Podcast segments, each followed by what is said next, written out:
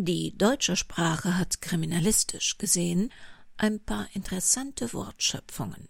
Da gibt es zum Beispiel den Lustmord, der natürlich strafbar ist und der moralisch verachtet wird, während die Mordslust ein im wahrsten Sinne des Wortes heiß begehrter Gefühlszustand ist. Den Ehrenmord, der mit Ehre so überhaupt gar nichts zu tun hat. Oder man kann Opfer eines Totschlägers sein, ohne von ihm je geschlagen worden zu sein. Doch wie wir es auch sprachlich drehen und wenden, wer einem anderen Menschen absichtlich das Leben nimmt, begeht ein furchtbares Unrecht, für das es immer einen Preis gibt. Willkommen in der Welt des Krimi-Kiosk und willkommen in der Welt von Henrietta Pazzo. Kairo, ein Kriminalroman in zwölf Episoden von Henrietta Pazzo. Eine Produktion des Krimi-Kiosk Verlages Petra Weber in Köln. Sprecher heute Irene Budischowski und Petra Weber. Sie hören Episode 10.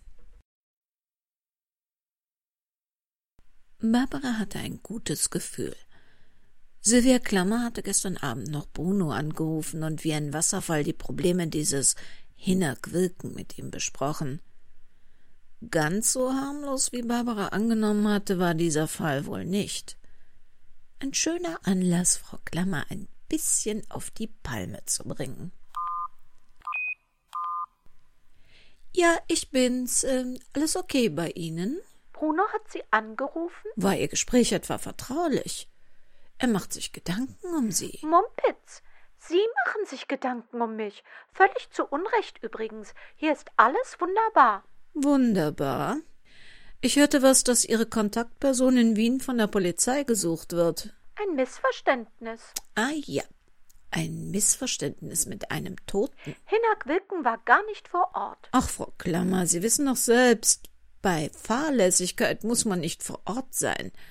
Er hat wohl verderbliche Ware. Er hat gar nichts. Der Lieferant hat die Ware abgestellt. Er ist hier, in Leer, bei mir. Schade, dass an dieser Diskussion über die Verantwortlichkeit sich das Opfer leider nicht mehr beteiligen kann. Es ist tot. Das Opfer war vor allem ein Täter. Dieser Kerl hat die Ware geklaut. Wäre er ein anständiger Kerl gewesen, würde er heute noch leben. Aber da Sie ja so wissensdurstig sind und offensichtlich wenig zu tun haben, recherchieren Sie doch mal, was Sie über die Musikgruppe Dead Reds und ihren Bandleader Amos Sirmes Gallagher rauskriegen. Uns interessieren weder deren Erfolge noch irgendwelche Lobhudeleien. Und dann dürfen Sie mich gerne auch wieder anrufen. So fühlt es sich also an, wenn man bei Ihnen angestellt ist. Ich würde es ja selbst machen, aber hier im Hotel ist das WLAN so langsam und ich muss nach dem Frühstück wieder weg. Sie sollten übrigens auch was Gescheites essen. Kaffee und Gebäck sind keine Mahlzeiten. Also, erst herumkommandieren und dann auch noch meckern. Ich bin schon ein großes Mädchen. Ich weiß, was ich essen muss. Ah ja, zum ersten Mal seit Monaten fühlte sich das Telefonat mit Silvia Klammer wieder richtig an, stellte Barbara erleichtert fest. Sie würde ihr den Gefallen natürlich tun. Es war wirklich wenig los in der Kanzlei. Sie konnte sich mittags ein großes Eis gönnen und gemütlich mit etwas Musik eine kleine Recherche betreiben. Mal was ganz anderes. Sonst machte ja Frau Klammer immer solche Arbeiten.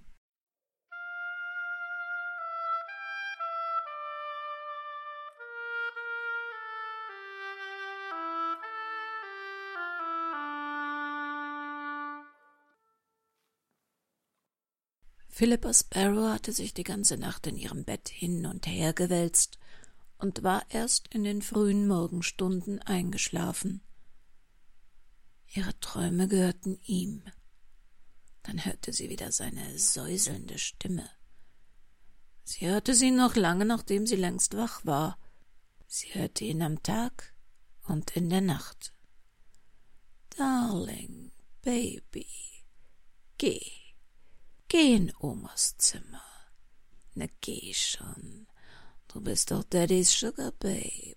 Oh, brav. Und jetzt nimm dir Grannys Lippenstift. Nein, nicht den in Pink. Den roten von Coco Chanel, den teuren. Den, auf den Grandma immer so gut aufpasst und der dir so gut steht. Psst, wir sagen ihr das nicht. Still in dir. Ja, so ist es brav. Und jetzt sei schön Daddys Sugar Girl und setz dich her. Na, jetzt macht Daddy dich schick, ganz schick. So schick wie Granny. Oh, gut siehst du aus, mein kleines Baby. Und jetzt sei lieb zu Daddy. Und wenn du ganz lieb bist, darfst du dir wieder aus Grannys Bonbonniere eins von den schönen bunten Sweeties nehmen. Philippa erbrach sich. Sie war immer Daddys Sugar Babe gewesen, hatte alles getan, was er von ihr gewollt hatte. Und doch war sie für ihn ein Nichts.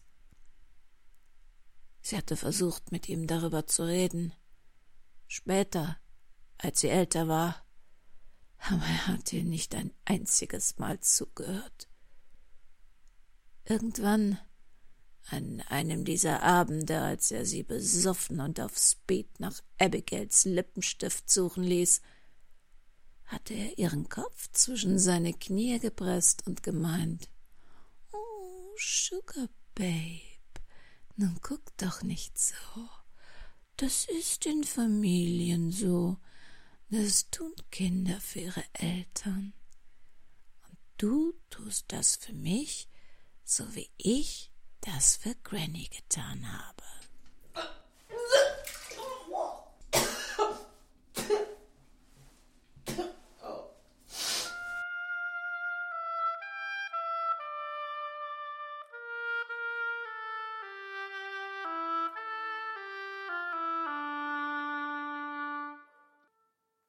Sylvia Klammer hatte sich seit ihrem Unfall nicht mehr so normal gefühlt. Nicht wie eine Behinderte, nicht wie eine Überlebende, nicht wie eine Hinterbliebene. Sie fühlte sich einfach nur wie sie selbst. Ein befreiendes Gefühl, das sie fast vergessen hatte. Selbst im Frühstücksraum des Hotels fühlte sie erstmals nicht die Blicke, die ihr folgten.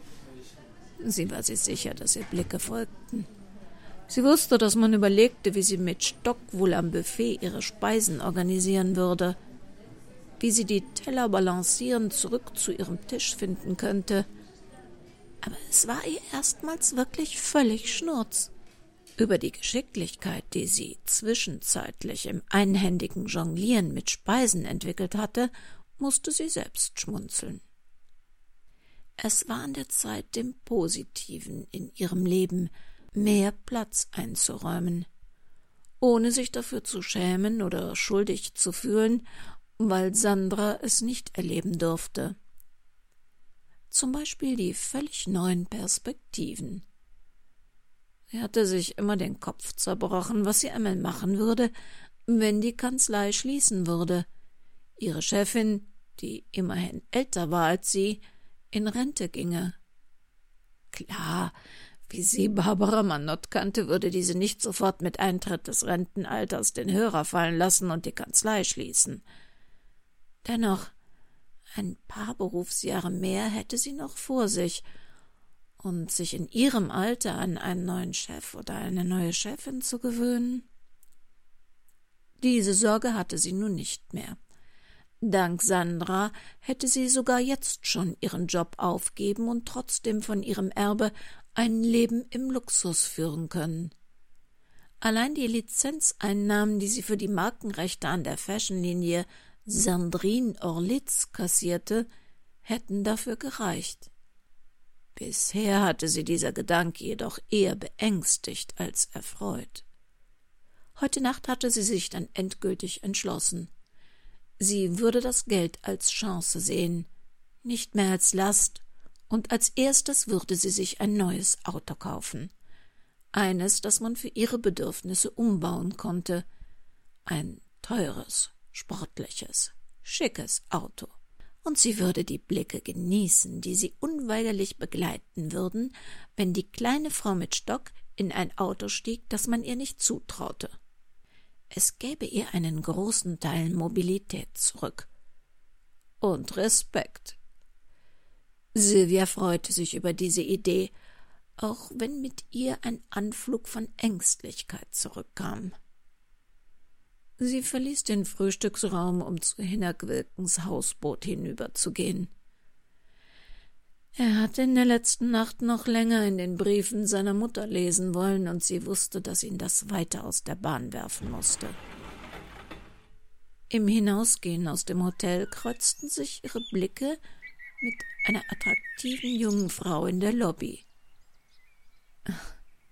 Bildete sie sich das ein? Oder war diese Frau wirklich aufgestanden und ihr gefolgt? Ah, sie musste unbedingt aufhören, jeden Blick persönlich zu nehmen.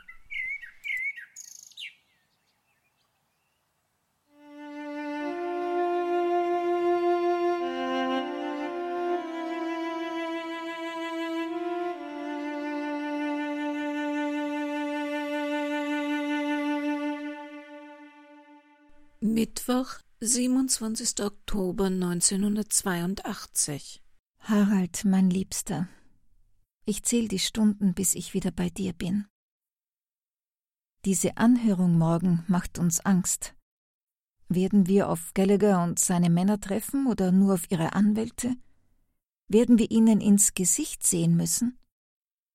So sehr ich mich auch gefreut habe, Vicky wiederzusehen, so sehr schmerzt mich der Zustand, in dem ich sie hier vorfinde. Du kannst dir nicht vorstellen, wie dünn sie geworden ist. Ihr früher so glänzendes Haar hängt jetzt stumpf und lieblos frisiert herunter. Sie sieht um zehn Jahre älter aus, als sie ist. Früher sind die Worte einfach so aus ihr herausgesprudelt. Heute schweigt sie nur noch. Die Psychotherapie hilft, meint sie, ich wage nicht mir vorzustellen, in welchem Zustand sie ohne diese Hilfe wäre. Ich glaube, es ist nicht gut für sie, wieder hier zu sein. Hier, in der Stadt des Grauens. Trotzdem sind wir fest entschlossen, gegen die Dead Rats auszusagen. Gestern sind Gallaghers Anwälte hier unangemeldet im Motel aufgetaucht. Die Polizei hat ihnen wirklich unsere Adresse gegeben. Sie haben uns viel Geld geboten, sehr viel Geld. Nicht etwa als Entschuldigung oder Wiedergutmachung, oh nein. Ihre Mandanten hätten einfach keine Zeit für einen so lächerlichen Prozess, und diese Zeitersparnis wäre ihnen viel wert. Wir müssten einen Vertrag unterschreiben und öffentlich zugeben, dass wir gelogen hätten. Vicky hat sich fürchterlich aufgeregt. Sie ist nicht. Sie sagt, sie kann nicht. Dafür hab ich umso mehr Hunger. Das Baby erinnert mich mit seinem kräftigen Strampeln immer daran, für uns beide zu essen. Unser Baby. es wird bestimmt ein Junge mit einer Leidenschaft für Fußball. Das Baby macht Vicky besonders traurig. Ich trage nur weite Kleider und so schwer es mir fällt, rede ich nicht darüber. Es ist so furchtbar, mit seiner besten Freundin nicht über das Baby reden zu können, aber ich versteh's. Das Motel ist ganz okay, sauber. Im Nachbarzimmer läuft nachts ohne Unterbrechung der Fernseher, tagsüber ist nebenan alles ruhig. Aber draußen ständig diese Sirenen. In Amerika dröhnen Tag und Nacht Sirenen. Es scheint, dass hier Polizei, Feuerwehr und Rettungswagen im Dauereinsatz sind. Ich habe heute geschwollene Beine. Vicky ist so lieb und holt mir im Diner ein Stück die Straße herunter auf der anderen Seite ein Eis. Die haben Mint Chocolate Chips. Ich kann gar nicht genug davon bekommen. Gibt es das bei uns auch? Ich muss meinen Brief unterbrechen, es klopft an der Tür. Vicky ist mit dem Eis zurück. Ich schreibe gleich weiter, wenn ich mein Eis gegessen habe. Liebster, ich werde diesen Brief nicht absenden, sondern dir geben, weil ich nicht weiterschreiben kann. Jemand hat Vicky mit überhöhtem Tempo beim Überqueren der Straße überfahren und ist abgehauen. Ich begreife es noch nicht. Vicky war sofort tot.